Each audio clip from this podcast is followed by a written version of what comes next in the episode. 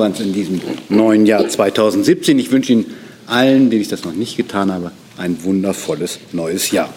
Ich begrüße den stellvertretenden Regierungssprecher Georg Streiter und die Sprecherinnen und Sprecher der Ministerien und auf ein gutes gemeinsames Jahr auf dieser Seite der Bank. Äh, wir beginnen mit einer Ankündigung von Herrn Streiter zur Türkei und dann Herr Schäfer dazu. Ja, die Bundesregierung äh, verurteilt den gestrigen Anschlag in Istanbul auf das Schärfste. Bereits gestern hatte die Bundeskanzlerin dem türkischen Präsidenten Erdogan kondoliert. Ich zitiere, wieder haben Terroristen in ihrem Land zugeschlagen. In Istanbul haben sie einen menschenverachtenden, hinterhältigen Anschlag auf Menschen verübt, die gemeinsam den Jahreswechsel feiern wollten. Ich verurteile diesen Anschlag und übermittelte ihnen mein Beileid. Meine Gedanken sind bei den Opfern, ihren Familien und Freunden. Zitat Ende.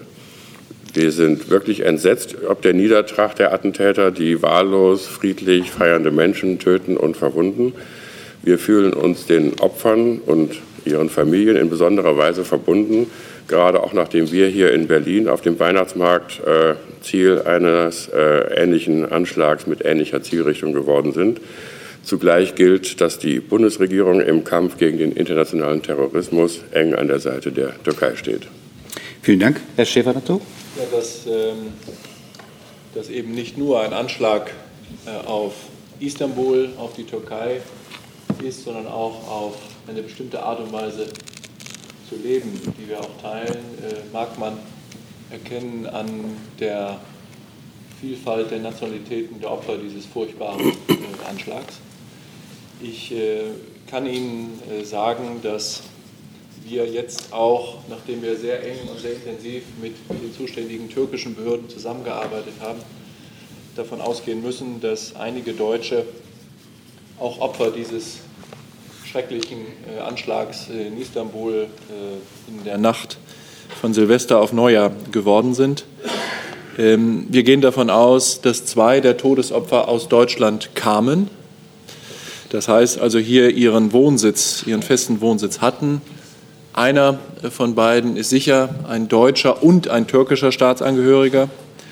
Bei dem anderen gehen wir zurzeit davon aus, dass er nur türkischer Staatsangehöriger ist. Aber auch das, aber auch das ähm, müssen wir vielleicht noch abschließend prüfen. Und beide Verstorbene waren wohnhaft in Bayern. Darüber hinaus äh, kann ich Ihnen mitteilen, dass es drei deutsche Staatsangehörige gibt, die bei dem Anschlag verletzt worden sind. Sie sind in guter medizinischer Behandlung und äh, außer Lebensgefahr. Vielen Dank. Sie wollten noch was sagen zu Irak-Kongo. Machen wir gleich direkt danach am besten. Nach dem ich habe Herrn Blank gleich mit der ersten Frage zur Türkei. Ähm, Bitte schön. Da. Herr Dr. Schäfer, ähm, können Sie was sagen zu den Verletzten, aus welchen Ländern möglicherweise die gekommen sind? Und können Sie was zum Alter der? Die Informationen liegen mir zurzeit liegen mir zurzeit nicht vor. Ich bin noch nicht sicher, ob ich das tun äh, könnte, denn bei den äh, Verletzten müssen wir natürlich auch äh, Persönlichkeitsrechte und die Privatsphäre respektieren. Ich will schauen, ob das geht. Ich bin sicher, dass äh, Kolleginnen und Kollegen zuschauen und falls das möglich ist, reiche ich das nach. Herr Heller. Ähm, ich habe jetzt heute noch nicht auf Ihre Internetseite geguckt, aber hat sich etwas im Hinblick auf äh, Reisewarnungen im Hinblick auf Türkei geändert? Wird die Sicherheitslage da anders eingeschätzt als vor Wir äh, haben äh, zuletzt gestern Nachmittag um kurz vor 15 Uhr die Reise- und Sicherheitshinweise des Auswärtigen Amtes für die Türkei angepasst. Ähm, und ich kann, wenn Sie möchten, einfach mal die aktuelle, aktuelle Passage mit Stand heute, 2. Januar, und mit Gültigkeit seit gestern Nachmittag 15 Uhr vorlesen. Aber geben Sie mir die Zeit, nur hier den richtigen Teil vorzulesen. Ähm, kurz nach Mitternacht ereignete sich am 1. Januar 2017 ein Terroranschlag auf den Nachtclub Reina in Istanbul. Es gab Tote und Verletzte. Reisenden in Istanbul wird empfohlen, sich weiterhin umsichtig in der Stadt zu bewegen, vorerst Menschenansammlungen und größere Veranstaltungen zu meiden und die weitere Entwicklung in den Medien und in diesen Sicherheitsweisen, äh, Sicherheitshinweisen zu äh, verfolgen. Und dann folgen einige Ausführungen zur allgemein gefährlichen Lage in der Türkei angesichts der Terroranschläge, die es in Istanbul, in Ankara und auch an anderen Orten der Türkei in den letzten 18 Monaten äh, gegeben hat. Und äh, ich danke Ihnen für die Frage, einfach deshalb, weil ich glaube, dass es wichtig ist für alle Deutschen, die in die Türkei reisen, dass sie sich vorher schlau machen bei uns. Sie können sich darauf verlassen, dass diese unsere Reisehinweise immer aktuell sind. Äh, wir können ähm, nicht die Zukunft vorhersehen, aber wir können jedenfalls hinreichend ähm, Achtsamkeit schaffen dafür, dass es Länder gibt, zu denen, wie wir jetzt traurigerweise auch wissen, auch Deutschland gehört, in denen es passieren kann, dass man Opfer eines Terroranschlags wird. Weitere Fragen zu dem Komplex Türkei? Das da ja. Herr Schäfer, ich erinnere mich, äh, dass das Auswärtige Amt ähm, nach dem ähm, Anschlag auf die deutsche Touristengruppe äh, ähnlich lautende Reisehinweise hatte. Inwiefern hat sich das jetzt verändert? Können Sie das sagen? Ich äh, glaube, die Lage jetzt mal sagen aus einer, vielleicht aus einer etwas höheren Flughöhe betrachtet die Lage in der Türkei und damit die abstrakte, aber auch konkrete Gefahr, Opfer von äh, Terroranschlägen zu werden, ist mit den Ereignissen von gestern und von vorgestern nicht anders geworden, sondern das Risiko, das es gibt, hat sich gewissermaßen hat sich manifestiert und ist, äh, sind Dinge geschehen, äh, mit denen die türkischen Behörden äh, rechnen konnten, auch gerechnet haben und äh, die wir auch in unseren Reise- und Sicherheitshinweisen und auch in unseren Analysen über die Lage in der Türkei immer, immer für möglich halten müssen. Herr Blank. Dr. Roth, im Zusammenhang mit dem Anschlag in der Türkei und den deutschen oder den deutschen Opfern, wie funktioniert die Zusammenarbeit auf Sicherheitsebene mit der Türkei im Moment? Und ist geplant, auch möglicherweise eigene deutsche Ermittler in die Türkei reisen, um dort die türkischen Kollegen zu unterstützen, die Ja, äh, Vielen Dank für Ihre Frage, Herr Blank. Also ganz allgemein ähm, gilt das, was auch hier schon mehrfach dazu ausgeführt wurde, die Zusammenarbeit, ähm, die bilaterale Zusammenarbeit der Sicherheitsbehörden zwischen äh, den deutschen und den türkischen Sicherheitsbehörden ist gut. Ähm, die Türkei ist gerade im Zusammenhang mit der Bekämpfung des internationalen Terrorismus ein sehr wichtiger Partner äh, für die deutschen Sicherheitsbehörden. Das äh, gilt ganz ohne Ansehung von konkreten Ereignissen wie dem schrecklichen Anschlag von Istanbul. Und das gilt auch fortdauernd. Ähm, was Ihre Frage anbetrifft nach möglicher Unterstützung durch deutsche Beamte, Ermittlungskräfte, kann ich Ihnen jedenfalls derzeit ähm, noch nichts ähm, mitteilen. Das würde auch voraussetzen, dass die türkische Seite das entsprechend anfordert und unterstützt. Das ist bis jetzt jedenfalls nicht der Fall. Sollte das äh, sich ändern, würden wir das prüfen und gegebenenfalls entsprechend auch dann tätig werden. Aber jedenfalls kann ich Ihnen dazu mit Stand jetzt heute gerade noch nichts mitteilen. Gibt es weitere Fragen zum Anschlag in der Türkei? Dann wollte Herr Schäfer was zu Irak und Kongo sagen. Ja, äh, dann äh, würde ich gerne äh, anschließen, nicht nur, wie wir jetzt dem Bekennerschreiben von IS für Istanbul entnehmen können, ähm, hat IS auch äh, in den letzten Tagen, auch gerade heute wieder sein Unwesen im äh, Irak getrieben. Äh, das Land, insbesondere die Hauptstadt Bagdad, ist über das vergangene Wochenende von mehreren Anschlägen, überwiegend Selbstmordanschlägen, erschüttert worden. Am Samstag, Silvester, starben bei einem Selbstmordanschlag auf einem Markt im Zentrum Bagdad 27 Menschen. Einen Tag später, an unserem Neujahrs Neujahrstag, gab es bei einem Anschlag auf einen Kontrollposten südlich von Najaf im Zentrum der schiitischen Geistlichkeit im Irak äh, einen Anschlag mit mindestens 13 Toten. Zu beiden Anschlägen hat sich bereits der IS bekannt und äh, heute Morgen ist bekannt geworden, dass es auch heute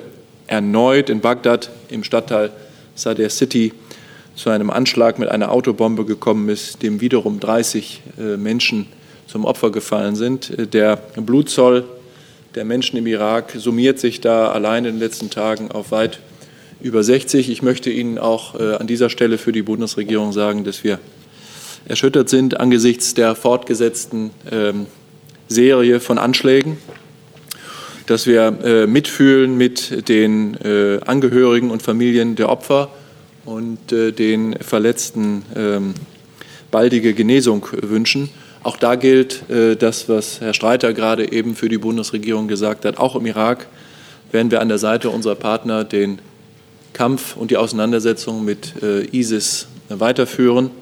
Wir haben da in vielerlei Hinsicht im abgelaufenen Jahr ziemlich große Fortschritte erreicht. Äh, man sieht an den Aktionen der letzten Tage in der Türkei und im Irak, äh, dass dem Biest noch nicht der Kopf abgeschlagen ist.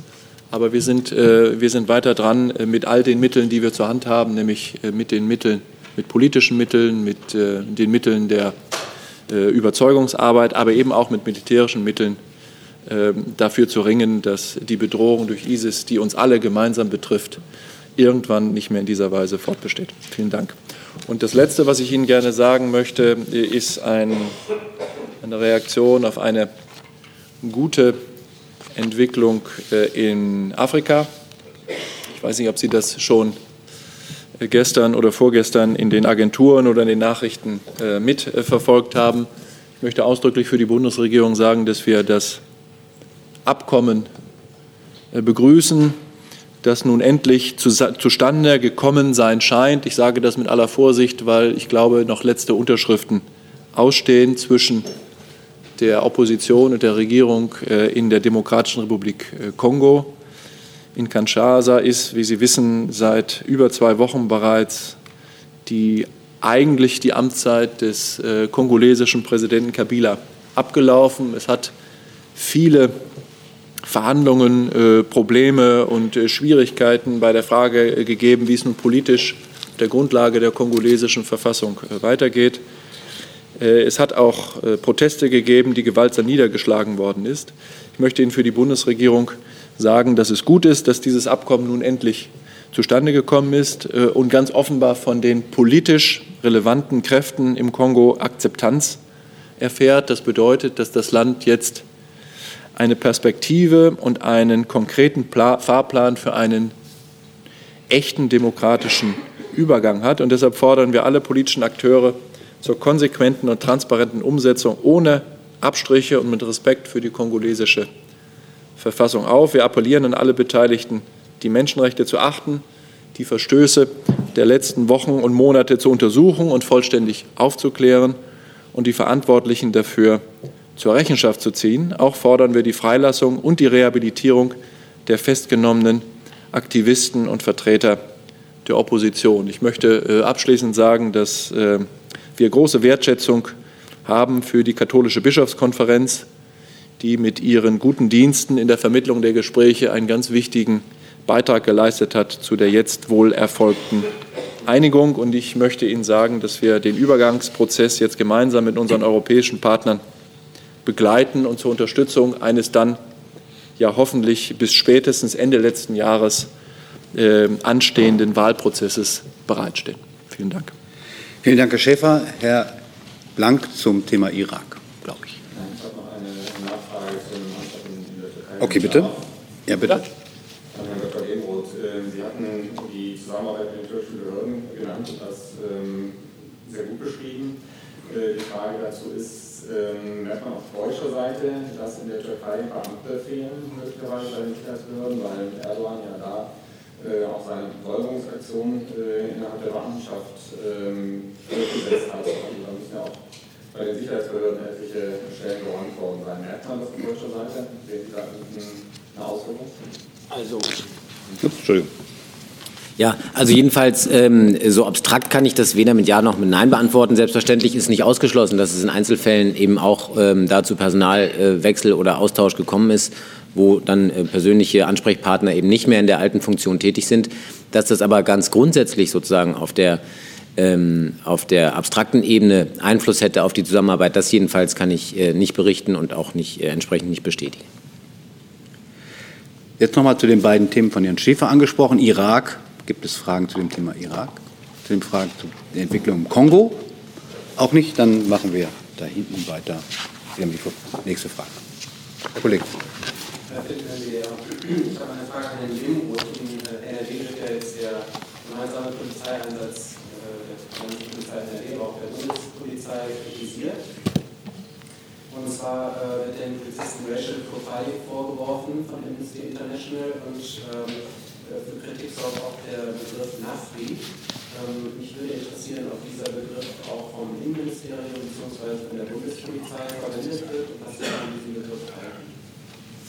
Ja, vielen Dank für Ihre Frage, die äh, ja weitestgehend ähm, auf ähm, Sachverhaltsteile jedenfalls zielt, die im Verantwortungsbereich der nordrhein-westfälischen Landesregierung respektive der nordrhein-westfälischen Polizei und Sicherheitskräfte spielt. Nichtsdestotrotz will ich äh, gerne die Gelegenheit nutzen, etwas zu sagen. Aus Sicht der Bundespolizei war jedenfalls ähm, die Silvesternacht verlief äh, weitestgehend störungsfrei. Der Einsatz der Bundespolizeikräfte ist damit ähm, auch, was das Konzept anbetrifft, durchaus als Erfolg zu bewerten. Ähm, was Ihre Frage nach Social äh, ähm, Racial Profiling, Entschuldigung, anbetrifft, äh, kann ich Ihnen nur ganz allgemein sagen, dass äh, diskriminierende Fahndungsmethoden, eben sogenanntes äh, ähm, Racial Profiling, also Kontrollen, die nur an die äußere Erscheinung von Personen anknüpfen, ohne dass weitere verdichtende polizeiliche Erkenntnisse hinzukommen, aus unserer Sicht rechtswidrig sind und bei der Bundespolizei weder ähm, praktiziert noch gelehrt werden. Das mal ganz allgemein äh, zu dem Thema Racial Profiling und ähm, unserer Sicht auf dieses Thema. Ähm, was den von Ihnen benannten Begriff anbetrifft, entspricht das jedenfalls nicht einer offiziellen Sprache, die ähm, äh, ähm, ähm, für eine bestimmte Personengruppe im Zuständigkeitsbereich des BMI genutzt wird. Ich kann jetzt nicht ausschließen von hier aus, dass ähm, äh, der eine oder der andere Bundespolizist im Einsatz diesen Begriff schon mal verwendet hat. Das das komplette Bild sozusagen erschließt sich mir nicht. Es ist jedenfalls keine offizielle Sprachregelung oder ein offizieller Begriff, den wir verwenden würden. Ja, das vielleicht ähm, zu Ihren Fragen. Sie haben auch schon das Racial Profiling angesprochen. Ähm, Sie haben es ja auch gerade auch ausgeführt, aber ähm, ist es denn so, dass, die, dass Sie Erkenntnisse darüber haben, dass die Bundespolizei sich zum Beispiel daran beteiligt hat, große Menschengruppen da einzukesseln, was ja dann aufgrund offensichtlich der Herkunft passiert ist, was ja dann wiederum dem Kriterium, das Sie gerade selber formuliert haben, dann entsprechen würde. Naja, also ähm, vielleicht ähm, ist Ihnen ja bei der Formulierung der Frage gerade selbst aufgefallen, wie viel ähm, konjunktivistische Formulierungen da drin stecken hätte, wäre, würde. Ähm, das muss man sich sicher genau anschauen. Ich kann Ihnen nur das äh, sagen, was grundsätzlich gilt und was unsere, unser klares Verständnis und das klare Verständnis der Bundespolizei in ihrem Tun ist. Das habe ich hier gerade vorgetragen.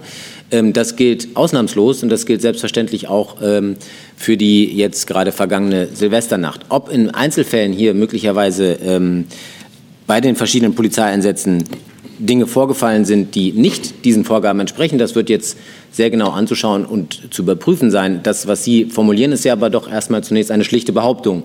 Ähm, und äh, da wird man jetzt sehr genau schauen müssen, ob an dieser Behauptung etwas dran ist, die auch von Seiten von Kritikern sehr lautstark erhoben wird. Das haben wir sehr wohl zur Kenntnis genommen um dann äh, entsprechend eine Bewertung vorzunehmen. Aber in der Reihenfolge scheint es mir doch richtig zu sein und nicht zunächst eine Behauptung sozusagen als Tatsache zu nehmen und daraufhin dann schon bestimmte Konsequenzen zu diskutieren. Die Behauptung habe ich ja nicht aufgestellt, sondern eben gesagt, dass es der Vorwurf an Amnesty International doch, Sie haben gerade ja einen Sachverhalt äh, sozusagen konstruiert und daraufhin eine Schlussfolgerung gezogen ähm, äh, und letztlich zu dem Ergebnis führend ähm, dann äh, die Aussage getroffen, dass das, was dort passiert ist, ja dann doch Racial Profiling gewesen sei. Diese Behauptung jedenfalls erscheint mir jetzt doch noch ähm, sehr verfrüht und eben nicht durch entsprechend wirklich sorgfältig aufbereitete Berichte ähm, gedeckt. Herr Streiter dazu. Ich würde gerne ungefragt dazu noch etwas sagen. Äh die Bundesregierung ist sehr erleichtert, dass die öffentlichen Silvesterfeiern in Deutschland weitgehend friedlich und vor allem ohne so schreckliche Vorfälle wie im vergangenen Jahr abgelaufen sind. Und ich möchte die Gelegenheit nutzen, wie es gestern schon der Bundesinnenminister getan hat, mich auch im Namen der Bundeskanzlerin ausdrücklich bei allen Polizistinnen und Polizisten in Deutschland für ihren Einsatz zu unserer Sicherheit zu bedanken. Frau Engelke zu diesem Thema. Herr Dr. Gut, ich habe eine Frage, weil ähm, das, was die, der Polizeipräsident Köln sich gestern eingelassen hat, ist das jetzt ja kein Einsatz gewesen, beschränkt auf das vergangene Silvesterfest, sondern es ist ja perspektivisch davon auszugehen, dass größere Veranstaltungen, nächste Silvesterfeiern ähnlich massiv geschützt werden müssen. Ich weiß, dass Sie nur für die Bundespolizei sprechen, aber wenn man sich überlegt, äh, was das für eine Belastung ist für die Beamten, sei es im Land oder im Bund, wie sehen Sie das perspektivisch jetzt mit Blick auf die Überstunden, mit Blick schlichtweg auf die Arbeitsbelastung der Polizeibeamten, um dann immer so mehr oder weniger störungsfreien Ablauf solcher Großveranstaltungen wie jetzt das Silvesterfest in Köln ähm, hinzubekommen? Ja, das ist jedenfalls, soweit ich eben äh, für die äh, Bundespolizei sprechen kann, natürlich eine zusätzlichere weitere Herausforderung neben den vielen Herausforderungen, die ohnehin schon bestehen und die dazu führen, dass die Kolleginnen und Kollegen der Bundespolizei äh, denen tatsächlich nicht genug zu danken ist. Insofern äh, kann ich das auch noch mal unterstreichen, was der Streiter gerade gesagt hat. Ähm, ohnehin äh, zu schultern haben. Ich könnte das jetzt aufzählen, ähm, ähm, große, Großereignisse im Bereich Sport, äh, Grenzkontrollen, ähm, ähm, ähm, all dieses sind natürlich äh, Dauerbelastungen, die ähm, für die Kolleginnen und Kollegen nicht ohne weiteres und ähm, ähm, ohne überbordenden und übergroßen persönlichen Einsatz auch zu schultern sind.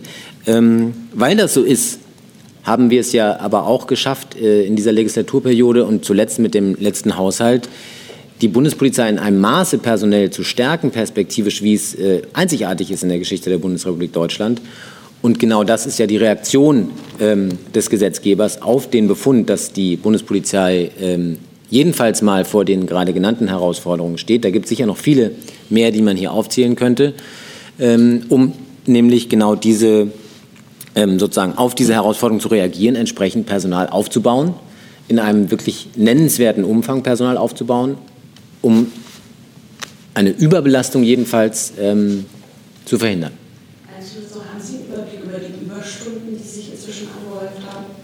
Oh, Entschuldigung.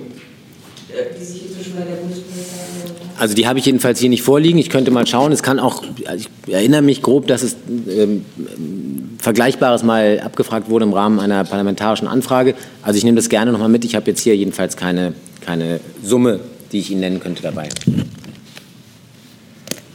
Wir machen weiter mit dem Thema Polizeieinsatz in Köln, bitte. Ja, Herr Denot, äh, was müsste denn ein, ähm, ein Mensch aus afrikanischen Ursprungs tun, um mit seinen traurigen Freunden nächstes Jahr zusammen Silvester feiern zu können? Oder würden Sie davon abraten?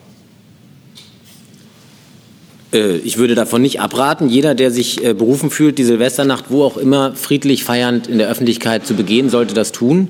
Und ähm, den ersten Teil Ihrer Frage verstehe ich schlicht nicht. Was müsste der tun? Der müsste äh, eben das tun, fröhlich, feiernd, ähm, sich einen öffentlichen Platz suchen, an dem er sich gerne aufhalten möchte, ob mit oder ohne, wie haben Sie das formuliert, blonden Freund, ähm, halte ich für völlig irrelevant, ähm, sondern jeder sollte sich äh, dort aufhalten, wo er das möchte. Wenn er sich friedlich verhält und fröhlich feiern möchte, dann gilt das selbstverständlich für jeden in Deutschland ohne Ansehung seiner Herkunft oder seiner Staatsangehörigkeit.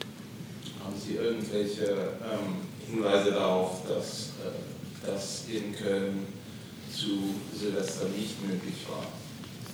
Also was die Zuständigkeit des, äh, der, der, der nordrhein-westfälischen Polizei und Sicherheitskräfte anbetrifft, dazu kann ich hier nicht sprechen, Herr Jordans. Das ist, äh, glaube ich, auch nicht so überraschend, weil das ähm, ja schon in vielerlei Konstellationen hier Gegenstand der Diskussion war. Deswegen kann ich dazu jetzt auch keine absolute Aussage treffen. Ich kann Ihnen nur sagen, dass die Berichte, die uns vorliegen seitens der Zuständigkeit der Bundespolizei, darauf keinen Hinweis geben. Ich Ihnen hier auch gerade ähm, sehr deutlich ausgeführt habe, wie wir grundsätzlich zu dem Thema äh, des sogenannten Racial Profiling stehen und wie auch die Bundespolizei dazu sehr grundsätzlich steht. Ähm, und alles andere äh, müssten Sie gegebenenfalls äh, bei der Kölner, beim Kölner Polizeipräsidium oder beim Innenministerium des Landes Nordrhein-Westfalen erfragen, ob und gegebenenfalls ähm, in welchem Umfang in dem dortigen Zuständigkeitsbereich hier Grund zur Nachfrage besteht. Herr Heller. Zum gleichen Punkt, und zwar einfach um der Klarheit zu gewinnen. Sie sagen, da muss man sehr genau schauen, ob es etwas gab, was äh, diesen einzelnen Profiling widerspricht. Wer schaut da?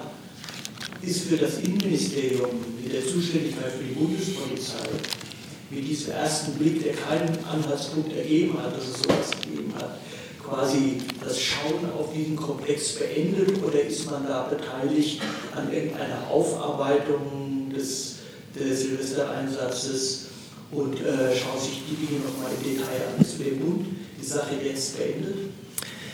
Äh, selbstverständlich, und das gilt ja ganz grundsätzlich nach solchen Einsätzen, wird man das sehr sorgfältig aufarbeiten, intern im Berichtswege. Ähm, die jetzt erhobene, teilweise ja sehr deutliche Kritik, ähm, beispielsweise aus dem parlamentarischen Raum, wird sicher Anlass sein, das noch genauer zu betrachten, ähm, was den Zuständigkeitsbereich der Geschäftsbereichsbehörden des BMI, in diesem Fall also vor allem der Bundespolizei anbetrifft. Das ist, wie gesagt, ohnehin gängige Praxis, dass man nach solchen Großeinsätzen sehr genau evaluiert, ob und was und wie ähm, ideal und möglicherweise auch nicht ganz ideal gelaufen ist. Das ist Gegenstand des täglichen, der täglichen Polizeiarbeit. Das wird in diesem Fall selbstverständlich ohnehin passieren und in Anbetracht der jetzt geäußerten öffentlichen Kritik insbesondere auch ähm, sehr genau nochmal den Punkt umfassen, der hier gerade diskutiert wird, nämlich die Frage, ähm, ist hier möglicherweise rechtswidrig vorgegangen worden? Es wäre, wie ich das gerade ähm, eingangs ja sehr deutlich ausgeführt habe, schlicht rechtswidrig. Ähm, und äh, das äh, wird man sich jetzt sehr genau nochmal auch für den Bund anschauen. Nochmal, ähm, mir scheint nach, bisherigem, äh, nach bisheriger Kenntnis des Sachverhalts jedenfalls weitreichend die Vorwürfe ja ähm, äh, in Richtung der nordrhein-westfälischen Kräfte zu gehen. Auch dort wird man, davon gehe ich jedenfalls aus, auch wenn ich das von hier aus natürlich nicht zuständigkeitshalber sagen kann, sich das sicher sehr genau anschauen und gegebenenfalls eben auch auf parlamentarische Fragen und Ähnliches dann antworten müssen. Herr Menn. Haben Sie eigentlich im Vorfeld der Silvesternacht schon Erkenntnisse darüber, dass es wieder gruppenmäßige Verabredungen gibt? Es gab Berichte darüber, dass, äh, es größere Gruppen von nordafrikanisch aussehenden Männern in Zügen gab, die angereist sind nach Köln. Also hatten Sie vorher äh, Erkenntnisse, dass sowas stattfinden würde, zum Beispiel indem Sie im Internet Hinweise gefunden haben, dass es da Verabredungen gegeben hat? Also für die, ähm, für die Erstellung eines entsprechenden Sicherheitskonzepts vor solchen Veranstaltungen sind die Behörden vor Ort zuständig. Dementsprechend wäre auch das eine Frage, die äh, in dem Fall möglicherweise die Kölner zu beantworten hätten.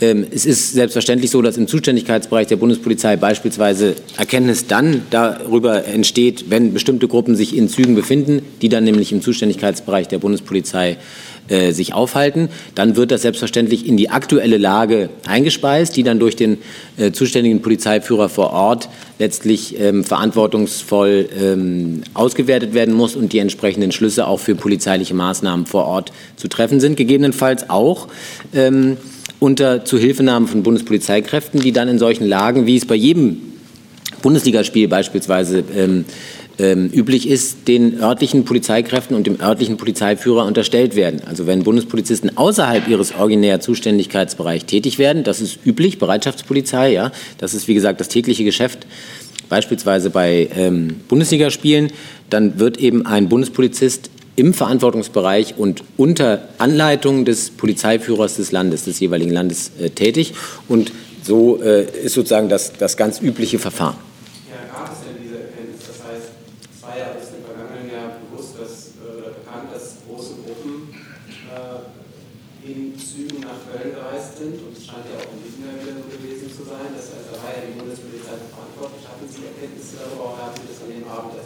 Also dass äh, vorab hier konkret Erkenntnisse über das äh, von Ihnen geschilderte Szenario vorlagen, wäre mir jedenfalls nicht bekannt. Nochmal eine ähm, für die Lagebewertung und die daraus folgenden ähm, strategischen, konzeptionellen Planungen, ähm, was die Sicherheit vor Ort anbetrifft, ist nicht die Bundespolizei zuständig. Ich, kann, ich habe Ihre Frage verstanden, ob bei der Bundespolizei konkret vorher Erkenntnisse vorlagen, dass genau das passiert, was jetzt passiert ist. Nach meinem Kenntnisstand gab es diese konkrete Erkenntnis nicht. Selbstverständlich waren alle Behörden in einem Maße, das kann man sich ja vorstellen, nach den Ereignissen der vergangenen äh, Silvesternacht äh, sensibilisiert, dass solche Dinge passieren können, wovon man eben bis vor einem Jahr in dem Maße und in dem Umfang nicht ausgehen konnte. Äh, das ist eine Selbstverständlichkeit, dass man daraus natürlich eine Lehre gezogen hat, was passiert ist vor einem Jahr und eben ähm, in diese Lageplanung, auch in die Ressourcenplanung auch der Bundespolizei, das als mögliches Szenario mit einbezogen hat. Selbstverständlich. Dass es konkrete Hinweise gab, dass so und so viele Menschen in dem und dem Zug saßen, das ist mir jedenfalls nicht bekannt, kann ich gerne aber auch noch mal als Fragestellung mitnehmen, ähm, ob und inwieweit diese Erkenntnis vorlag. Eine Nachfrage, wenn ich darf. Bitte. Ähm, es gab ja aber dann in der Nacht offenbar die Hinweise von der Bundespolizei an die äh, Landespolizei, dass eben aus verschiedenen Städten, Essen und so weiter, dann größere Gruppen äh, nordafrikanischer Männer sich oder nordafrikanisch aussehender Männer sich auf den Weg nach Köln machen. Wie muss man sich das vorstellen? Werden ja dann im Zug beobachtet oder den Bahnhöfen schon beobachtet, äh, fahren dann Bundespolizisten in diesen Zügen mit und ähm, erfolgt dann die Übergabe, beziehungsweise es gab ja dann Einkesselung von Hunderten von nordafrikanischen Männern, wie man dann später festgestellt hat. Es muss ja dann in der Übergabe funktioniert haben, Bundespolizei, Landespolizei. Welche Erkenntnisse haben Sie denn da? Also, so wie Sie es beschrieben haben, ist jedenfalls Arte Legis das übliche Verfahren, dass da, wo der Zuständigkeitsbereich endet, und das ist in der Regel, so schwierig das sein mag, äh, durch Verwaltungsgerichtsrechtsprechung eine imaginäre Linie immer auf einem Bahnhofsvorplatz. Das ist äh, sozusagen mag man irgendwie bekritteln, dass das etwas, äh, ähm, etwas vage erscheint, aber das ist sozusagen die Folge von verwaltungsgerichtlicher Rechtsprechung, dass die bundespolizeiliche Zuständigkeit sagen wir mal, etwas vor dem Bahnhofsgebäude endet und die äh, landespolizeiliche Zuständigkeit beginnt. Und genau das ist idealerweise, wie Sie es gerade beschrieben haben, der Fall, dass also die Bundespolizei in ihrem Zuständigkeitsbereich die erforderlichen Maßnahmen ergreift und wenn ihre Zuständigkeit endet, entsprechende Informationen und dann tatsächlich auch sozusagen polizeiliche Maßnahmen übergibt an die zuständige Landespolizei. Genauso ist das. So, ja, das ist wieder eine Behauptung und wir drehen uns im Kreis, ehrlich jetzt gesagt. Hat die nächste Frage, Herr Blank. Ja, ich möchte gerne anschließen an die Frage des Kollegen, weil der Polizeipräsident von Köln hat heute Morgen gesagt, die Bundespolizei hat zuvor schon, also bevor in Köln dann die Polizei eingeschritten ist, aber zuvor schon auf den Zügen gemeldet, dass hochaggressive Gruppen nach Köln unterwegs seien. Haben Sie diese äh, Informationen auch? Und diese Frage wird ja nicht beantwortet, sind dann entsprechend fahrende also einfach nicht auch Bundespolizisten Ja, also da fahren grundsätzlich Polizisten mit und ähm, also je nach Lageeinschätzung, das kann man auch jetzt nicht sozusagen für alle für alle denkbaren Fälle jetzt mit Ja oder Nein beantworten, aber sollte das aus polizeitaktischer Sicht für erforderlich gehalten werden, ist das eine typische Maßnahme, die die Bundespolizei anwendet um eben die Gefahr möglichst unter Kontrolle zu halten. So auch hier. Und die Frage nach den Zügen hatte ich schon mal beantwortet. Ich hatte gesagt, dass in der konkreten Lage selbstverständlich solche Erkenntnisse bei der Bundespolizei auflaufen und dann auch weitergegeben werden an die zuständigen Landesbehörden. Das ist ja eine theoretische Antwort. Nee, das ist eine praktische Antwort.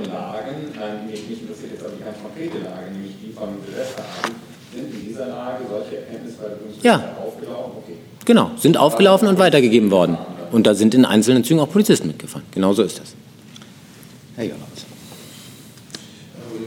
Die Silvesternacht war ja recht erfolgreich, wenn man mal die Zahl der Straftaten mit dem vom Vorjahr vergleicht. Ähm, sieht das BMI hier ein äh, Vorbild für eine Herangehensweise zur Verhinderung von Straftaten andere Szenarien? Sprich, ähm, wird man solche Großeinsätze vermehrt sehen oder war das jetzt ein Einzelfall, weil die Begriffe vom Vorjahr so hohe politische Wellen geschlagen haben? Also auch da muss ich, äh, auch wenn es Sie langweilt, aber zunächst mal darauf verweisen, ähm, zum wiederholten Male, dass für solche Fragen ganz grundsätzlich die Landesbehörden zuständig sind. Für die Frage der Sicherheit von Großveranstaltungen jedweder Art äh, liegt die Zuständigkeit ähm, bei den zuständigen Landesbehörden, die eben in der Regel ja auch, auch das hatte ich hier mehrfach schon ausgeführt, ähm, allein überhaupt äh, den hinreichenden ähm, Erkenntnisgewinn haben, um bestimmte Fragestellungen zu beantworten, die also ähm, bestimmte Örtlichkeiten kennen, naturgemäß viel besser, als das eine Bundesbehörde kann oder Mitarbeiter einer Bundesbehörde, die bestimmte Klientel regional äh, viel besser kennen, als das eine Bundesbehörde kann oder ähm, äh, können kann, so ohne weiteres jedenfalls. Und ähm, es ist eben auch so, auch das mag man ja, mag man möglicherweise ja sogar falsch finden, ähm, dass wir eine klare Zuständigkeitsverortung und Verantwortungsteilung haben und auf dieser Grundlage die Behörden selbstverständlich tätig werden. Alles andere wäre nach geltendem Recht jedenfalls ähm, nicht so ohne weiteres äh, mit dem geltenden Recht vereinbar.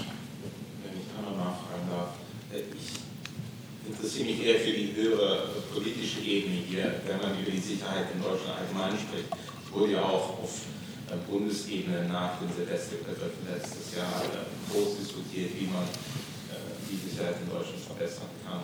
Ähm, Sieht denn die Bundesregierung da jetzt ähm, solche Aktionen wie äh, an Silvester in Köln als Teil des Gesamtkonzepts ähm, oder sagt man, gut, das macht die Landesregierung? Naja, äh, in dem Fall, wo es eben Schnittstellen gibt, äh, geht das nur in guter Zusammenarbeit zwischen den, in dem Fall der Bundespolizei und den Landesbehörden. Das ist ohnehin eine Selbstverständlichkeit und eine gelebte Selbstverständlichkeit. Wenn Sie mich jetzt ganz allgemein fragen, ähm, hat der Bundesminister des Innern ja äh, mehrfach und zuletzt eben auch nach dem schrecklichen Anschlag hier auf dem Berliner Breitscheidplatz gesagt, dass er davon ausgeht, dass die örtlichen Behörden die lageangepassten und lageangemessenen Sicherheitsmaßnahmen ergreifen, um solche Großveranstaltungen eben mit Augenmaß, aber hinreichend zu sichern. Ähm, Wenn Sie mich jetzt fragen, ob das, was in Köln als Einsatzszenario abgelaufen ist, ein Role Model ist für vergleichbare Fälle in der Zukunft, dann kann ich Ihnen diese Frage nicht beantworten, sondern nur allgemein darauf verweisen, dass selbstverständlich wir davon ausgehen, ähm, dass die zuständigen Behörden vor Ort Lage angepasst und Lage angemessen in jedem Einzelfall die Maßnahmen ergreifen, die eine Veranstaltung hinreichend sichern. Und das können ganz unterschiedliche Maßnahmen sein, wie jetzt in Köln exerziert, äh, bestimmte Verbote, also bestimmte ähm, ähm, Feuerwerkskörper zu zünden in bestimmten Bereichen, Absperrungen, Personenkontrollen, Taschenkontrollen. Das ist ja skalierbar und denkbar in jede Richtung. Das sind aber keine Fragen, die eben vom Bund aus vorgegeben oder entschieden werden können, sondern da können wir nur darauf vertrauen, dass das die Behörden vor Ort richtig machen. Herr Mendel.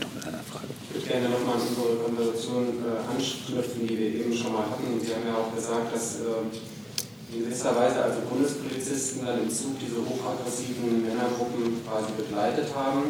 Das heißt, es findet ja eine Interaktion zwischen der Bundespolizei und den bereitstehenden Kräften am Kölner Hauptbahnhof dann statt. Da gibt es dann die imaginäre, Linie, die, die, die Sie angesprochen haben. Und die Zusammenarbeit scheint ja exzellent funktioniert zu haben, denn dann wurden ja die Gruppen, die quasi vorher im Zug beobachtet wurden, wurden dann quasi durch diesen Bahnhof über die imaginäre Linie her hinüber befördert und landeten dann im Kessel der Polizei Köln. Ähm, und jetzt würde mich mal interessieren, was jetzt der Anlass gewesen ist, quasi die aus diesem Zug in den Kessel zu bringen. Und dann landen da plötzlich nur noch Afrikaner. Und Sie sagen jetzt, das ist die Verantwortung der Polizei NRW. Aber die Bundespolizei hat doch aufgrund irgendwelcher Kriterien dann gemeldet, die sind hochaggressiv. Aber zufälligerweise waren die dann alle Nordafrikaner. Ich kann jetzt noch nicht nachvollziehen, wieso Sie da sagen, dass Sie da keine Verantwortung haben. Ich kann jetzt äh, ehrlich gesagt nicht so ganz nachvollziehen, was, was, was, genau Ihre Frage ist. Das ist ja jetzt auch erst mal wieder eine Behauptung. Ja, okay, dann stelle ich die Frage. Äh, also nach welchen Anlässen oder nach welchen Kriterien wurden diese Männer dann der Polizei Köln zugeführt, außer dem ihres Aussehens? Also Sie haben ja eben selbst mehrfach äh, ähm, die Kriterien genannt, hochaggressiv. Da scheint mir jedenfalls eine Polizei äh, taktisch und auch polizeirechtlich hinreichend ähm, hinreichend passgenaues Kriterium zu sein, um bestimmte Maßnahmen daran zu knüpfen. Und genauso ist es wohl gewesen. jedenfalls ist das äh, mein Erkenntnisstand aus dem Berichtswesen, dass eben äh, polizeirechtlich völlig unangreifbar und unantastbar Erkenntnisse vorlagen, die auf eine bestimmte Aggressivität dieser Gruppen hin äh, oder auf eine gewisse Aggressivität dieser Gruppen hindeuteten und dann hat man entsprechende Maßnahmen ergriffen. Viel mehr ist dazu nicht zu sagen. Und da Sie das selber auch mehrfach schon erwähnt haben, überrascht es mich jetzt tatsächlich, dass Sie nach weiteren Kriterien fragen. Mir scheint hochaggressiv ein polizeirechtlich hinreichendes Kriterium, denn Polizei wird tätig, um Gefahren abzuwehren, bevor sie äh, sich realisieren. Und äh, bei der Frage, wann existiert eine Gefahr, ist, äh, denke ich, die Erkenntnis, dass eine Gruppe hochaggressiv ist, ein sehr nachvollziehbares Kriterium, um bestimmte Maßnahmen daran zu knüpfen, äh, um eben genau das, was Polizei tun soll, nämlich zu verhindern, dass Gefahren sich realisieren, dann auch zu tun.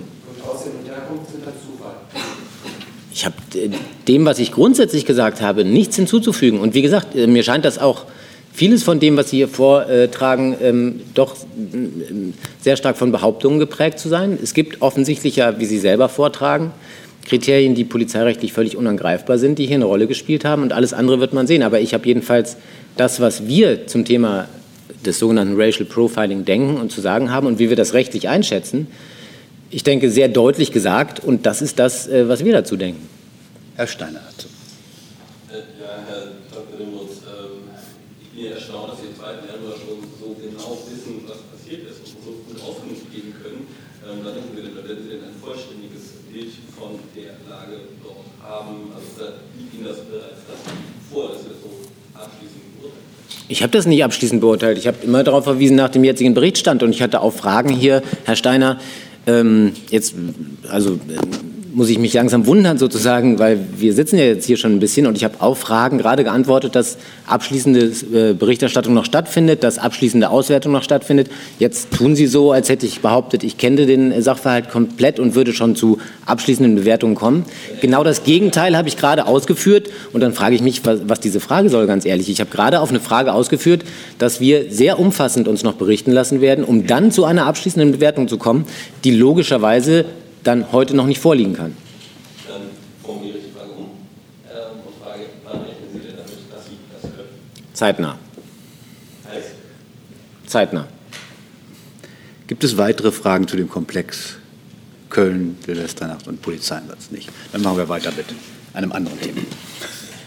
Ich habe am Freitag vergeblich versucht, eine Stellungnahme vom Auswärtigen Amt zu bekommen, so ähnlich wie Sie eben über Kongo erzählt haben, zu Syrien, zu der Waffenruhe in Syrien. Stattdessen bekam ich einen Hinweis auf das Interview schreiben von Herrn Minister, die Wasser in meinem Presse. Das vielleicht nachholen?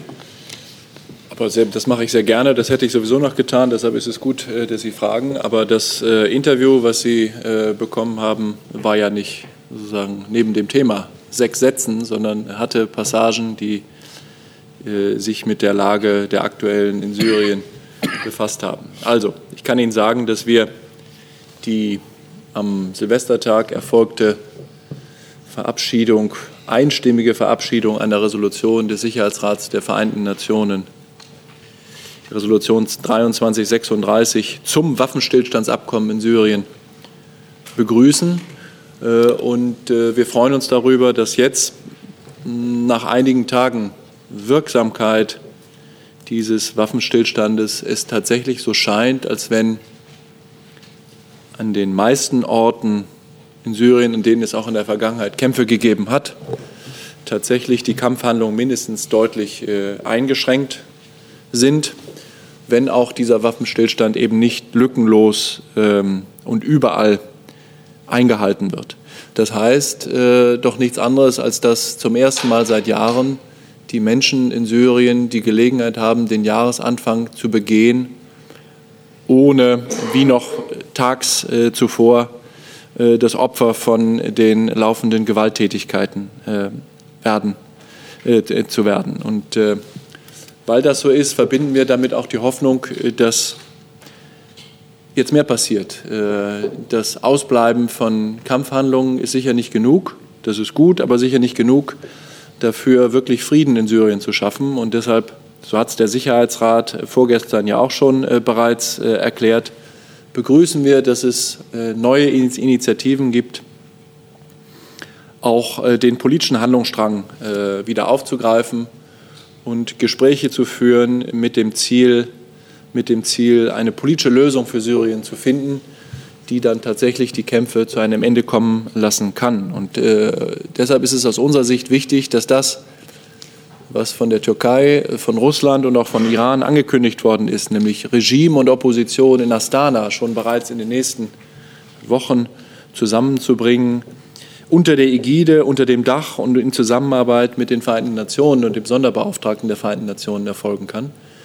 Der ist äh, die, die richtige Institution und auch die richtige, äh, äh, die richtige Institution, die richtige Person, die ähm, diesen äh, schwierigen politischen Vermittlungsprozess aus unserer Sicht äh, führen soll. Und es ist selbstverständlich, dass dabei alle Akteure eingebunden werden müssen, die mit Recht geltend machen, dass sie für die, der, für die Zukunft Syriens eine Stimme haben. Und das gilt selbstverständlich auch für wesentliche Teile der syrischen ähm, Opposition. Und deshalb appellieren wir an alle Konfliktparteien, auch in diesem politischen Handlungsstrang, der sich jetzt wieder abzeichnet, kompromissbereit zu sein und wirklich mit dem Willen zu einer politischen Transition die Verhandlungen aufzunehmen.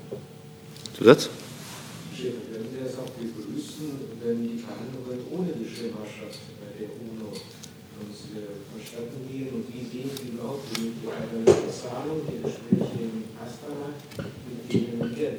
Ja, auf Ihre letzte Frage habe ich noch keine äh, gute Antwort. Ich weiß, äh, weil ich einfach nicht weiß, wie sich das jetzt in den nächsten zwei Wochen ergeben wird. Sie wissen sicher, dass die ersten Gespräche in Astana für den 13. Januar geplant sind. Das ist jetzt äh, na, so in knapp zwei Wochen, denke ich.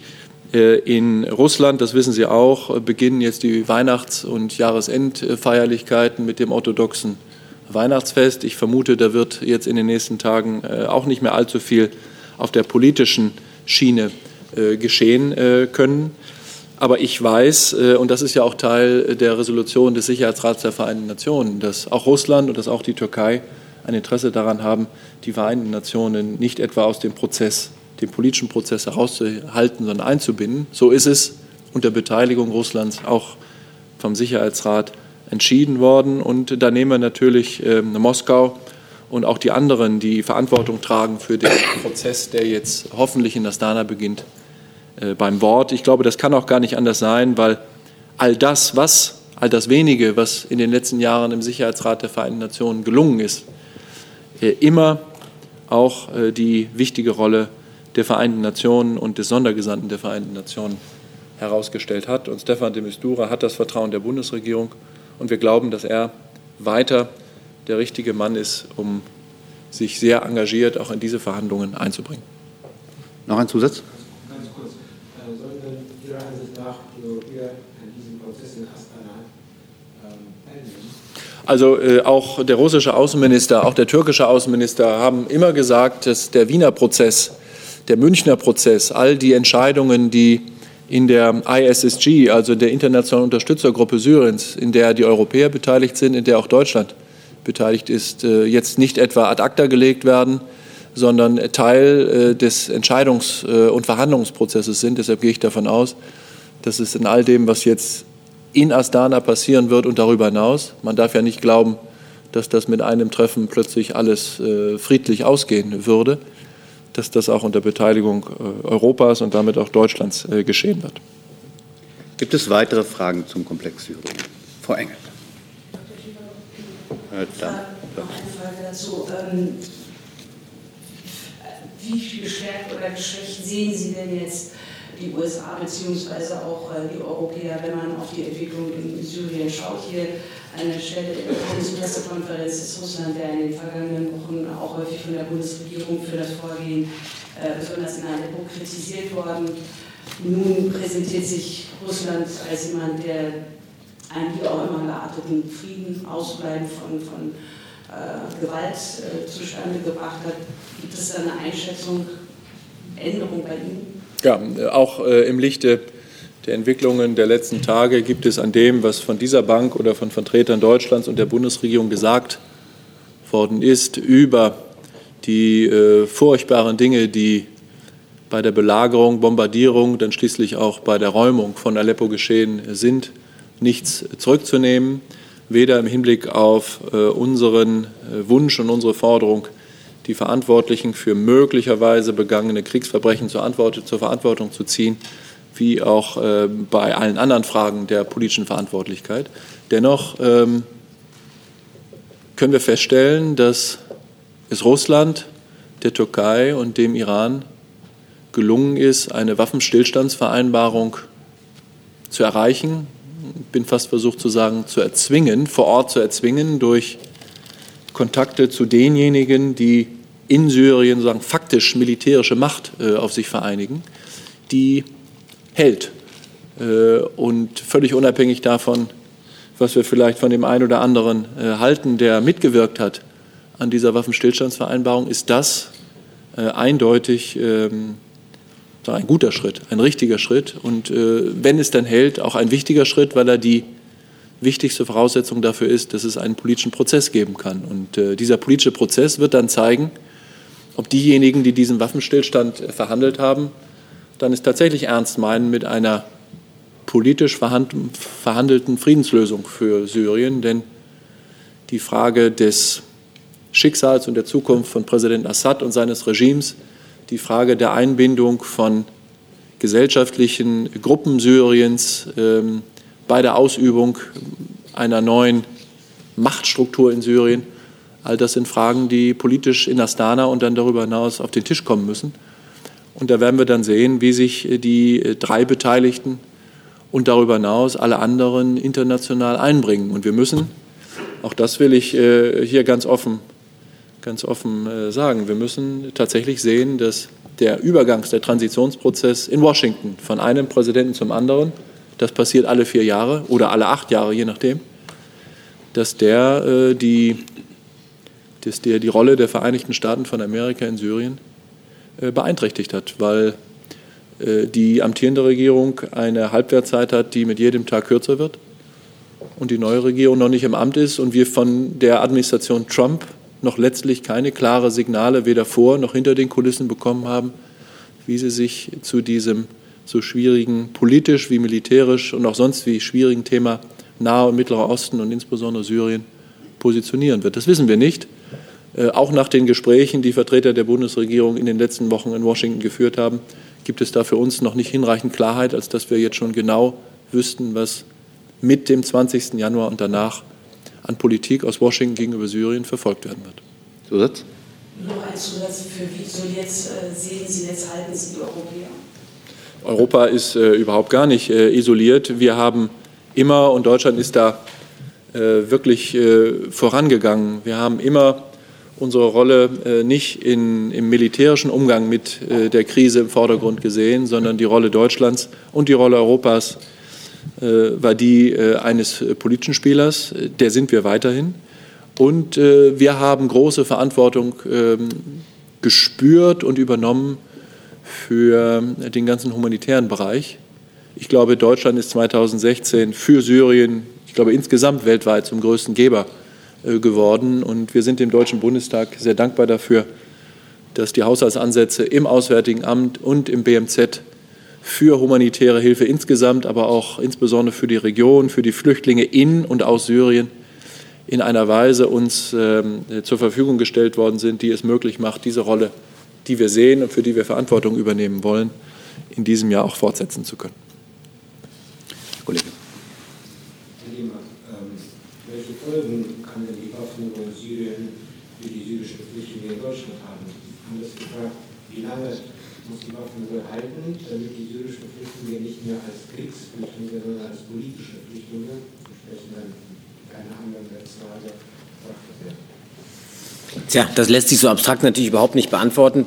Zumal möglicherweise Ihrer Frage auch jedenfalls ähm, in Teilen ein kleines Missverständnis innewohnt. Ähm, die Frage der Einordnung ähm, und die Frage der Kategorisierung von in Deutschland nachsuchenden, äh, Schutz nachsuchenden Flüchtlingen hängt selbstverständlich von jedem individuellen Einzelfall ab. Ähm, und wenn ich Sie richtig verstanden habe, gehen Sie in Ihrer Frage ja davon aus, dass wenn eine Waffenruhe hinreichend lange andauert, ein Zustand erreicht wird, in dem die Menschen, die aus Syrien hier Schutz nachsuchen, nicht mehr als Kriegsflüchtlinge behandelt werden, sondern als politisch individuell Verfolgte. Dieser Schluss jedenfalls ist so pauschal sicher falsch, denn ob jemand individuell politisch verfolgt ist, ist ja eine Frage, die, sagen wir mal, unabhängig von einem Kriegsgeschehen in dem Land zu beantworten ist und ja auch heute schon in der Regel nicht positiv beantwortet wird. Das würde ja bedeuten, dass jemand ähm, plausibel vortragen kann, dass äh, er im jetzigen syrischen System aufgrund seiner politischen Einstellung, aufgrund seiner Haltung zum Assad-Regime beispielsweise ähm, mit ähm, harten Repressalien in Syrien zu rechnen hätte. Dann würden wir von politischer Verfolgung sprechen. Die kann es geben in Einzelfällen, die gibt es ja auch, die Schutzquoten sind bekannt. Daran würde sich aber ohnehin natürlich nichts durch einen Waffenruhezustand, ich will nicht von einem Friedenszustand sprechen, auf den wir natürlich alle hinarbeiten und hoffen. Die zweite Frage wäre natürlich äh, tatsächlich, wie ist das mit Menschen, die eine solche politische Verfolgung nicht vortragen? Sind die dann noch schutzbedürftig überhaupt? Ähm, die Frage wird dann irgendwann zu klären sein, wenn dieser Zustand erreicht ist. Ich sehe heute jedenfalls nicht, auch nicht perspektivisch, dass wir in den nächsten Tagen einen Zustand erreicht haben werden, wo man per se sagen kann, dass ähm, hier kein Schutzbedarf mehr besteht. Aber das ist eine hypothetische Frage, die selbstverständlich von dem weiteren Verlauf der Dinge abhängt. Ähm, der, der, aktuelle Zustand jedenfalls wird äh, nicht anders geben, denke ich, für solche grundlegende Abweichungen von der bisherigen Entscheidungspraxis. Wir hoffen aber natürlich für die Region, für die Menschen ähm, selbst, dass ein solcher Zustand bald erreicht wird, ähm, völlig unabhängig von dem Flüchtlingskontext, sondern im ureigensten Interesse der Region, im ureigensten Interesse der Menschen selbst, ähm, dass ein Zustand erreicht wird, wo sie nicht mehr ihr Heimatland äh, verlassen müssen und äh, woanders Schutz nachsuchen. Das ist eine Selbstverständlichkeit. Ich kann Ihnen aber jetzt nicht sozusagen abstrakt auf einem Bild einen Zustand malen, bei dem dann Entscheidungen anders ausgehen würden, als sie bisher ausgehen, sondern das äh, hängt dann tatsächlich von dem sehr komplexen, von der sehr komplexen Weiterentwicklung ab und von eben den jeweils individuell vorgetragenen äh, ähm, Schutzbedarf jedweden Antragstellers. Herr Heller. Ja, eine Frage noch, Herr Schäfer. Hat sich denn an der Einschätzung der Bundesregierung zu der Rolle, die Herr Assad spielen kann in einem künftigen, möglicherweise befriedeten Syrien, irgendetwas geändert? hat sich an der Prognose etwas geändert, welche Rolle Herr Assad spielen wird. Auf welche Prognose äh, spielen Sie an? Gibt's, haben Sie etwas Konkretes? Oder? Ich frage erstmal nach der Bundesregierung, die ja Herrn Assad keine Rolle geben wollten. Aber sind die Aussichten, dass Herr Assad in einem friedlichen Syrien eine Rolle spielt, nachdem Russland, Iran ähm, mit ähm, eingewehrten äh, Waffenstillstand sind damit nicht besser geworden? Das Ja. Also das ist ja nicht neu und nicht beschränkt auf Syrien äh, und auch nicht beschränkt auf die Gegenwart, dass sich eine Veränderung der militärischen Kraftverhältnisse natürlich auch auswirkt auf die Veränderung der politischen Kraftverhältnisse im Rahmen von äh, Friedensverhandlungen. Das beste Beispiel dafür in Europa ist, sind sicher die Friedensverhandlungen von Münster und Osnabrück äh, am Ende des Dreißigjährigen Krieges, wo es ja nie einen Waffenstillstand gab, sondern die Verhandlungsparteien miteinander gerungen und verhandelt haben, während, ich glaube, man kann guten Gewissens sagen, der deutsche Bürgerkrieg damals äh, sagen, voll weiter wogte und die Veränderung der militärischen Verhältnisse unmittelbar Auswirkungen am Verhandlungstisch fanden. Und so wird das in Syrien auch sein, dass mit Hilfe des Iran und mit Hilfe Russlands das Assad-Regime Ost-Aleppo und andere Teile des Norden Syriens zurückerobert hat, stärkt das Regime. Das, äh, glaube ich, ist äh, ein Faktum, das niemand einfach so hinweg diskutieren äh, kann. Aber die Argumente, die uns in den letzten Jahren dazu gebracht haben und andere äh, dazu gebracht haben, festzustellen, dass äh, Assad keine dauerhafte Rolle in einer friedlichen Zukunft Syriens haben, haben kann, sind unverändert, äh, außer dass tagtäglich die Zahl der Toten, die auf das Konto des Assad-Regimes gehen, weiter ansteigen. Vor drei Jahren haben wir vielleicht gesagt, äh, mit 100.000 Toten, für die das äh, Assad-Regime Verantwortung trägt, kann es keine Zukunft mit Assad in Syrien geben. Jetzt sind wir bei einer Zahl von jenseits von mindestens 300.000 Toten. Das Argument wird also, wenn Sie so wollen, gewissermaßen immer, äh, immer stärker. Und ähm, die Verhandlungsposition von großen und wichtigen und auch einflussreichen Rebellen und Oppositionsgruppen ist noch viel härter. Äh, Die äh, sagen, sie können sich eine Zukunft äh, ihres Landes unter Beteiligung ihrer eigenen gesellschaftlichen Gruppen mit Assad nicht vorstellen. Aber der Verhandlungsprozess läuft jetzt wieder an.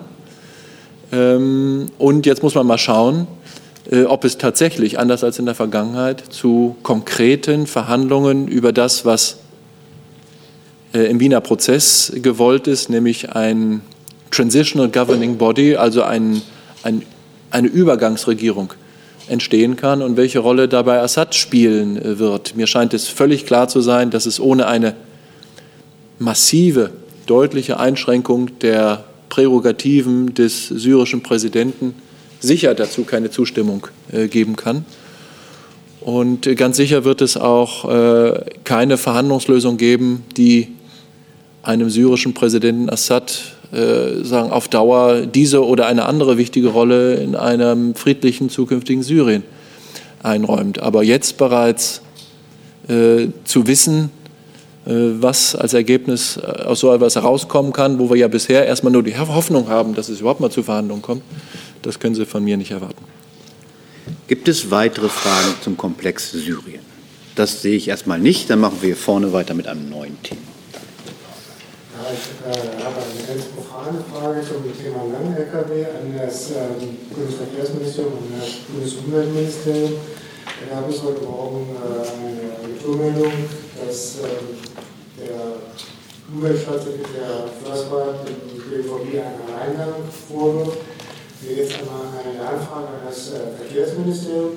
Ist die Lang-LKW-Ausnahmeverordnung äh, vorher nicht abgestimmt worden im Kabinett?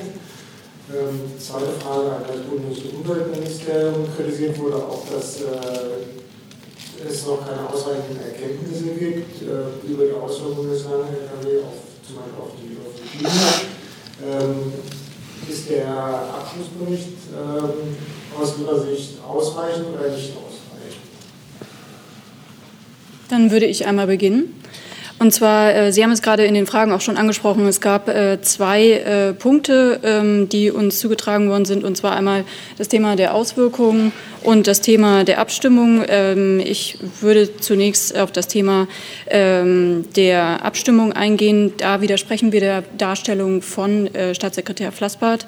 Es handelt sich um eine Ministerverordnung des Bundesverkehrsministeriums und das BMOB wurde in die Entscheidung einbezogen. Das BMUB hat bei den fünf langen Lkw-Typen lediglich bei einem Typen Bedenken geäußert. Das war Typ 1 und auch da ging es nicht, äh, also da ging es nicht um die grundsätzliche Zulassung dieses Typs äh, für den Betrieb. Dann zum Thema Auswirkungen würde ich gerne auch noch mal etwas sagen. Und zwar die Auswirkungen wurden in einem großen Feldversuch über fünf Jahre hin untersucht. Und äh, die BAS, die Bundesanstalt äh, für Straßenbau, hat das Ganze wissenschaftlich dokumentiert, transparent veröffentlicht. Das kann man auf unserer Homepage auch noch mal nachlesen, wenn man möchte. Der Bericht ähm, sagt, also beziehungsweise kommt eindeutig zu dem Ergebnis, äh, dass die Lang-Lkw zuzulassen sind. Lang-Lkw können jetzt seit dem 01.01.2017 äh, im streckenbezogenen Regelbetrieb fahren, also auf Basis des bestehenden Positivnetzes und die grundsätzliche Teilnahme ähm, mit dem Streckennetz liegt in der Entscheidung der Länder. Das heißt, ähm, die Länder äh, bestimmen selber, welche Strecken sie für dieses Netz freigeben. Ja, dann kann ich jetzt fürs Umweltministerium sagen, dass äh, Staatssekretär Flassbart sich heute noch mal zu dem Thema geäußert hat weil wir ähm, Bedenken haben, ähm, dass es eben zu dieser Verlängerung gekommen ist, des Regelbetriebs für Lang-LKWs und zu einer Art Dauerphase, ähm, Dauerregelbetrieb für den sogenannten Typ 1. Ähm, wir waren von der Verordnung überrascht. Wir hatten in Gesprächen auch mit dem Verkehrsministerium darauf gedrängt, dass ähm, dieses Thema weiterhin ähm, in den Ressorts weiter besprochen und auch nicht durch eine Ministerverordnung, also im Alleingang des Ministers, sondern eben durch das Kabinett besprochen wird. Jetzt haben wir die Verordnung da und ähm, jetzt muss der Minister die Verantwortung dafür übernehmen, für das faktische Geschehen auf den Straßen, auch ähm, wie die Umweltauswirkungen bei diesen langen LKWs sein werden und auch ähm, wie es europarechtlich ähm, um den langen LKW bestellt ist. Vor allen Dingen bei Typ 1 gibt es dazu ähm, ganz klare ähm, Aussagen auf EU-Recht, die sagen, dass er nicht innereuropäisch fahren darf. Wir hatten während des gesamten Verfahrens dafür geworben, dass äh, die Testphase für alle langen LKWs erstmal verlängert werden, weil wir eben nicht, wie das Verkehrsministerium, der Ansicht sind, dass schon alle Fragen, was das Umwelt ähm, politisch bedeutet, ähm, ob es auch eine verstärkte Verlagerung ähm, auf die Schiene ähm, bedeuten wird, ähm, dass diese Fragen noch nicht abschließend geklärt sind. Hierzu würde ich gerne noch einmal etwas ergänzen. Und zwar ist es so, dass der Typ 1, der angesprochen wird, ähm, das ist die sogenannte Sattelzugmaschine mit Sattelanhänger bis zu einer Gesamtlänge von 17 0,8 Metern äh, nach wie vor äh, im Testbetrieb ist. Also das heißt, der Test läuft noch sieben Jahre in diesem Fall. Und Typ 2, ähm, von dem hier jetzt noch nicht die Rechte war, äh, würde ich aber gerne noch ergänzen, befindet sich in einer Versuchsverlängerung und zwar um ein weiteres Jahr. Jetzt im Regelbetrieb befinden sich die Typen 3, 4 und 5. Das Ganze kann man auf der Homepage nochmal nachlesen. Da wird auch nochmal aufgezeigt, wie die einzelnen Sattelzugmaschinen aussehen. Frau Engelke dazu. Herr Schreiter, können Sie helfen? Nein. Weil es scheint ja durchaus ein Dissens zu sein. Ich muss da gar nicht helfen. Es gibt eine Verordnung, die Verordnung ist in Kraft. Und also Sie sagen, es geht in Ordnung, dass die Verordnung in Kraft ist. Ich muss da nicht helfen weil als unbeteiligte Zuhörerin hat sich jetzt gerade äh, es so dargestellt, als gäbe es einen Dissens zwischen dem einen Ministerium und dem anderen. Das kann ja schon mal sein. Das ändert aber nichts daran, dass die Verordnung gilt. Okay. Herr Heller dazu. Dann hat Herr Steiner eine Frage dazu. Ja, Frau Felix, ähm, vielleicht ganz, ganz kurz mal ähm, sagen, die Verordnung beinhaltet ja, wenn ich das richtig weiß, aus Ihrer eigenen Pressemitteilung, äh, angemeldet worden sind von den Ländern, diese ähm, entsprechenden Sonderlaufsattel auch wieder fahren dürfen. Ähm, welche, also wie viele Kilometer Strecken jetzt sind das dort? Also wie viel, also wo muss ich vorstellen, dass wir so einen Groß-LKW nehmen. Also insgesamt ähm, ist es so, dass es ein Streckennest von fast 11.600 Kilometern in ganz Deutschland gibt. Ähm, es sind fast alle Bundesländer dabei. Im Moment nicht dabei sind Berlin, Rheinland-Pfalz und Saarland. Rheinland-Pfalz hat aber schon Interesse angemeldet. Und ähm, insgesamt ist es so, also zum Prozedere, Unternehmen in den einzelnen Ländern machen Vorschläge an die Länder wiederum, wo sie gerne fahren würden. Die Länder prüfen das Ganze ist das möglich? Kann man da überhaupt fahren mit so einem großen Lang-LKW? Und ähm, wenn Sie zu einem positiven Ergebnis in dieser Prüfung kommen, übermitteln Sie diese Ergebnisse an das BMVI und äh, das BMVI entscheidet dann darüber, ob das Streckennetz erweitert wird. Das findet regelmäßig statt. Also das heißt, die Länder schicken regelmäßig Informationen, beziehungsweise das BMVI prüft regelmäßig, ob das Streckennetz erweitert werden kann. Haben wir weitere Fragen zum Thema Lang-LKW? Frau Engelke. Ich habe noch eine Lernfrage. Also in dieser Situation jetzt, Herr Streiter, Sie sagen, die Verordnung gilt, das habe ich verstanden. Ähm, es scheint aber trotzdem Einwände zu geben aus dem Bundesumweltministerium. Wie geht das jetzt weiter? Also die Verordnung gilt und dann sollen sich die beiden Ministerien einigen oder wie, wie läuft das jetzt? Das nennt man Demokratie. Man ringt um den richtigen Weg. Demokratie heißt auch abstimmen. Also können auch im Kabinett darüber abstimmen. Ja, aber Demokratie heißt auch, dass nicht immer äh, allen alle, alle einverstanden sind.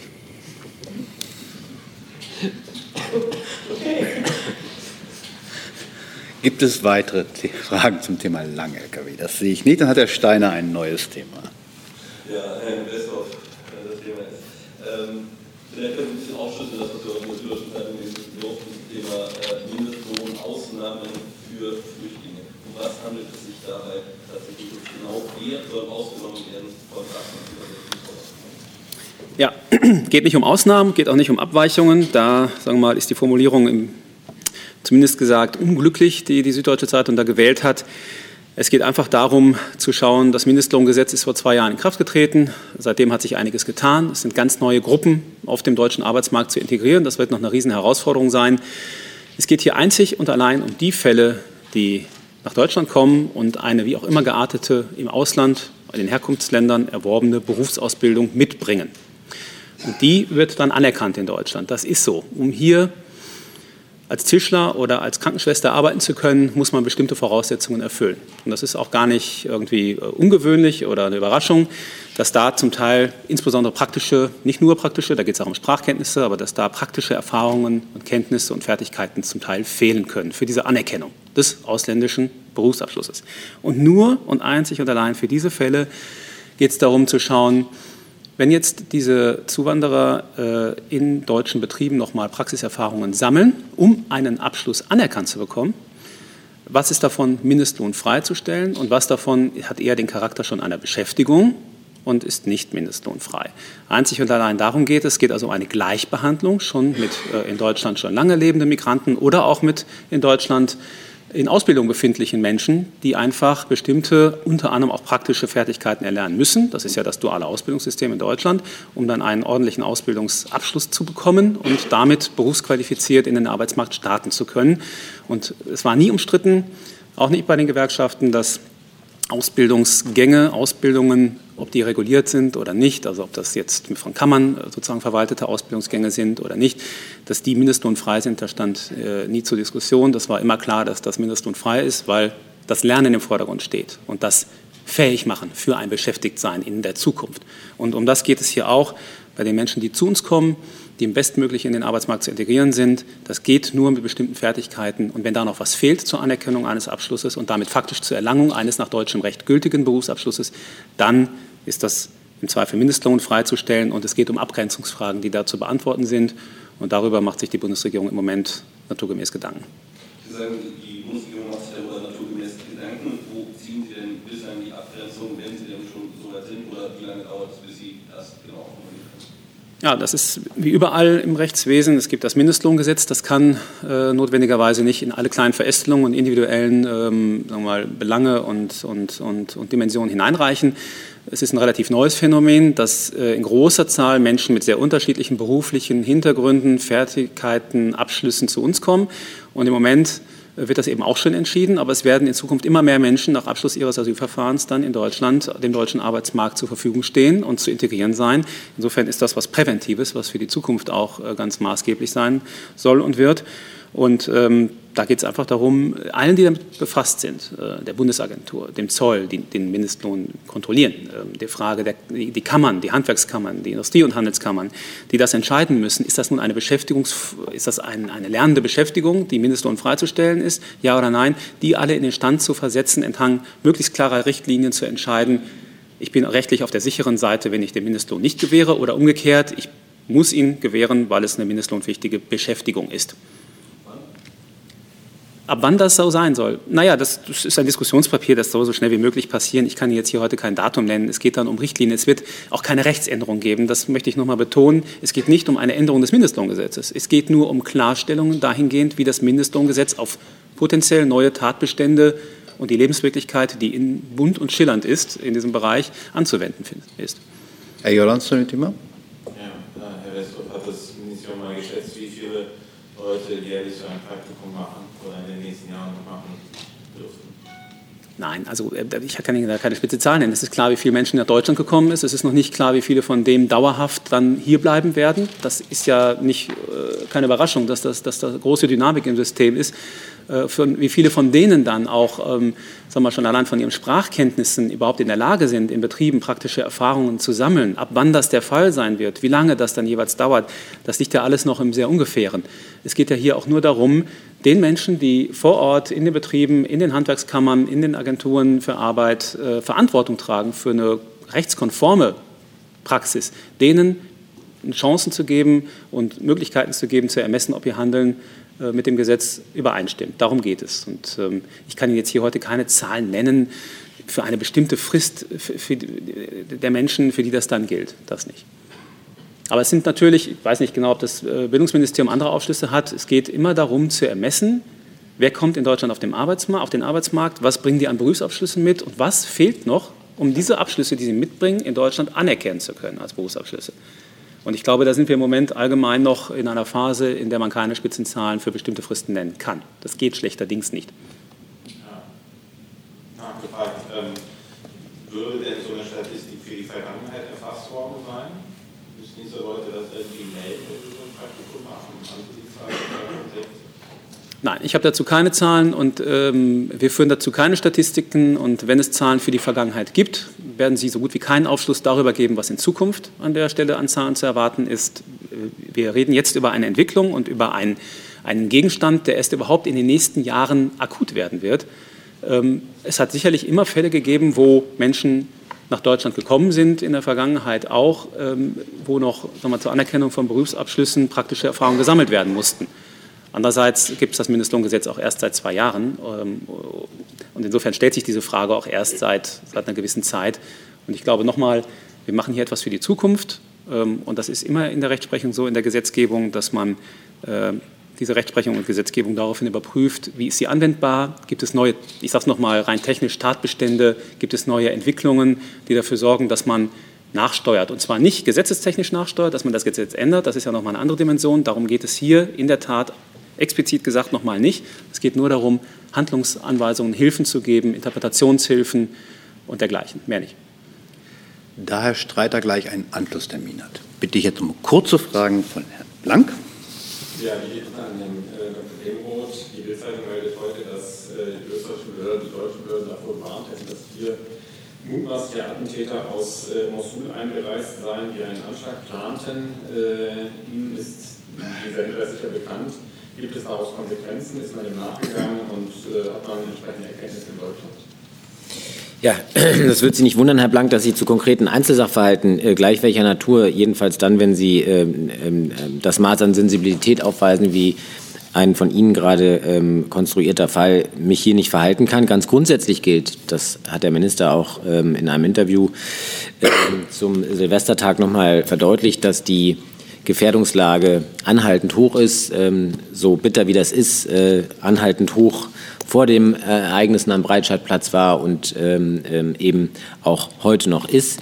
richtig ist auch, dass die Zusammenarbeit mit Sicherheitsbehörden, insbesondere europäischer Partner, sehr gut ist. Wir hier sehr eng und vertrauensvoll versuchen, dieses, äh, dieser Bedrohung gemeinsam Herr zu werden. In vielerlei Hinsicht gelingt das, ist hier auch viel geschehen, gerade auf europäischer Ebene. Ähm, das Thema Informationsaustausch ist ein ganz zentrales äh, bei der angemessenen Behandlung, bei dem angemessenen Umgang mit dieser Gefährdungslage. Ähm, auch das haben wir immer wieder betont. Das ähm, macht auch nicht an den europäischen Grenzen halt, dieser Befund, sondern der Informationsaustausch insgesamt auch mit internationalen Partnern ist hier ein ganz wesentlicher Baustein. Und das gilt, wie gesagt, auch mit Stand heute, alles, was ich gesagt habe, genauso wie es ähm, Ende des letzten Jahres gegolten hat, zu konkreten Sachverhalten, wie gesagt, die dann möglicherweise auch einer gewissen Einstufung unterliegen, weil sie eine hinreichende Sensibilität aufweisen, kann ich hier nicht sagen. Äh, ganz kurz noch eine Zusatzfrage. Könnt ihr dann allgemein sagen, sind äh, solche Art Hinweise, wie es ja üblich ist, nach möglichen Anschlägen oder nach Anschlägen, haben die, halt die Zahlen der Hinweise in den letzten zwei Wochen seit dem Anschlag am Brandstellplatz zugenommen? Können Sie sagen? Also ich kann Ihnen jedenfalls keine Zahlen nennen. Ich kann Ihnen sagen, dass tatsächlich ähm, allgemein zu beobachten ist und so auch diesmal, dass das, sagen wir mal, das Informationsaufkommen, was Sicherheitsbehörden erreicht, das äh, muss jetzt nicht nur ähm, ähm, den Bereich äh, umfassen, wo äh, andere Partnerbehörden Informationen weitergeben, sondern ganz allgemein das Informationsaufkommen, insbesondere auch ähm, aus den Szenen selbst heraus, äh, deutlich größer ist, als es in, ähm, außerhalb ähm, solcher konkreten Anschlagsszenarien äh, ähm, der Fall ist. Das ist so und das war auch diesmal so. Das allgemeine Informationsaufkommen ist äh, immer nach solchen Anschlägen höher als äh, außerhalb solcher ähm, Zusammenhänge. Die letzte Frage geht an Herrn Heller.